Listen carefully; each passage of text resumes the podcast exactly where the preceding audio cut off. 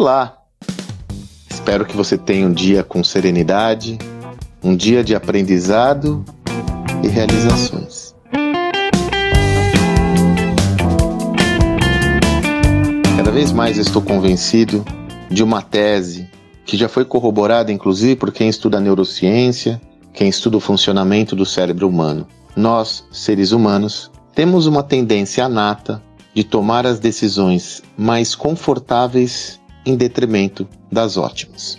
Entenda esse exemplo como uma figura de linguagem. Seu colesterol está alto. E aí você adora se deliciar com um belo churrasco, uma picanha deliciosa. Você está lá no churrasco no seu domingo e chega lá aquela picanha e você vê ela como aquela faixa de gordura que é uma delícia. Qual decisão você toma? A decisão ótima, tira toda a gordura e aproveita aquela picanha, mas sem a gordura. A decisão mais confortável para saciar a sua vontade, dar aquele desejo de saciez, comer a picanha daquele mesmo jeito, com a gordura e tudo, e depois você vê como vai ser essa história de colesterol aí. Muitas vezes, essa tendência de tomar decisão mais confortável em detrimento da ótima está justamente relacionada ao nosso foco na geração de resultados de curto prazo. Eu prefiro me saciar agora com desejo latente do que é, em detrimento de ter um risco no médio e longo prazo que vai ser é, pode ser irreversível para minha saúde. É claro que esse exemplo eu só te trouxe como uma figura de linguagem, como uma metáfora para exemplificar minha tese. Mas a provocação que eu quero fazer a você é quantas vezes na gestão da sua organização, na sua gestão pessoal, você toma decisões que são mais confortáveis em detrimento da ótima. Isso acontece muito com gestores de área comercial ou com CEOs em relação à sua área comercial. Eu tenho aquele vendedor ali, cara, ele performa bem. Nossa, mas ele não está alinhado com meus valores. Ele chega tarde nas reuniões, ele não se compromete com os entregáveis. Ele não é um cara comprometido e engajado com o que nós combinamos, mas ele vende bem. Qual é a decisão ideal nesses casos?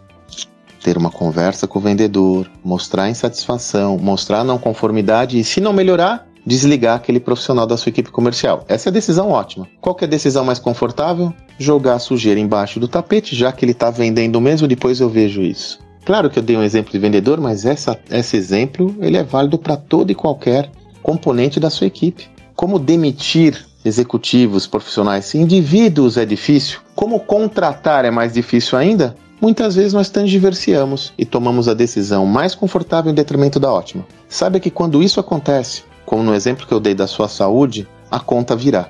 Por isso que confrontar o problema de frente, aliás foi um tema de um dos áudios que eu fiz recentemente, é a melhor alternativa.